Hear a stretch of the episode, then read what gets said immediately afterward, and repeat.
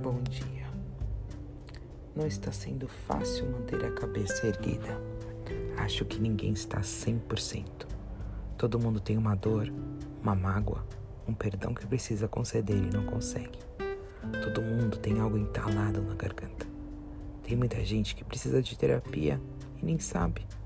Dizem por aí que eu sou forte, eu sou fortaleza, que aguento as porradas da vida e que sempre arrumo um jeito de arrumar as coisas. Mas quer saber? Estou exausta. Meu corpo pede calma e a mente pede para eu caminhe mais devagar. Eu não vou dar conta de resolver os meus problemas e de salvar o mundo. Eu preciso respirar fundo, internalizar a canção do Lenine que pede paciência. Não adianta sofrer por antecipação. Preciso entender que para cada dia o seu mal, para cada momento a sua oração. E eu não cobro mais para ser forte o tempo inteiro. Eu preciso chorar, eu preciso dizer que não está fácil e que em alguns momentos eu penso em desistir. É que sou humano. E quando reconheço o humano, percebo a magnitude da vontade de Deus na minha vida. Percebo a fé que me direciona tantas vezes. E fé, nesse caso, é bem abrangente.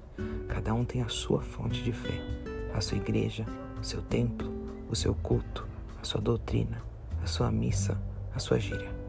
Eu aprendi que o Ser Supremo, o arquiteto do universo, o Deus que movimenta as águas, a força da natureza, o coração da gente. E onde ele deve estar?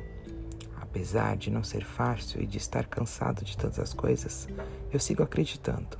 Hoje está difícil, mas amanhã o sol voltará a brilhar novamente. Não é um clichê, basta olhar pela janela. O sol brilha na manhã seguinte, é uma constelação que hoje é apenas um dia ruim.